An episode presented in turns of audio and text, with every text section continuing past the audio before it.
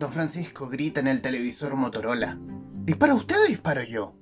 Mientras mi abuela revuelve kilos de pino para sus empanadas, escucha al viejo ese y se ríe. Yo sospecho de su risa triste, de su fuerza en el parco movimiento de sus manos viejas sobre el pino humeante. Mi abuela escucha el balazo percutido por don Francisco y ríe pensando que le disparan a otros.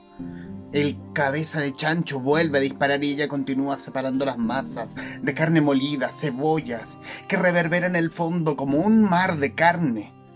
Él dispara de nuevo y mi abuela incorpora más carne al fondo, más cebollas que hacen llorar, más ají que tiñe todo de rojo. Amanda ya no ríe, solo escucha los disparos en la tele. Y yo como un niño tonto que atraviesa la edad del pavo, la miro sin moverme mis piernas quietas, los disparos que golpean uno tras otro sobre el refrigerador, el calefón y el televisor. No la puedo ayudar. El humo que emana del fondo del aluminio gastado sube al techo rebotando, con las cebollas colgadas, y de pronto ella se vuelve una chamana, una india, una yerbatera, que ve algo más allá de ese fondo plateado lleno de hollín.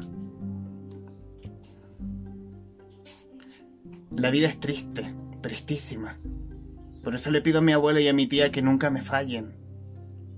Es decir, que no se rían de mí.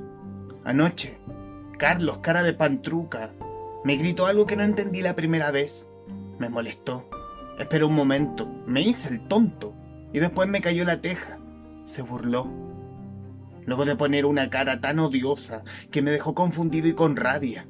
La razón me vio bailando y me gritó, ¡Maricón! Yo le respondí que era un imbécil.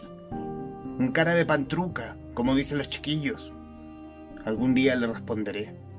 Lo agarré del culo y saldrá volando por los aires. Se pondrá colorado y yo me reiré sin parar.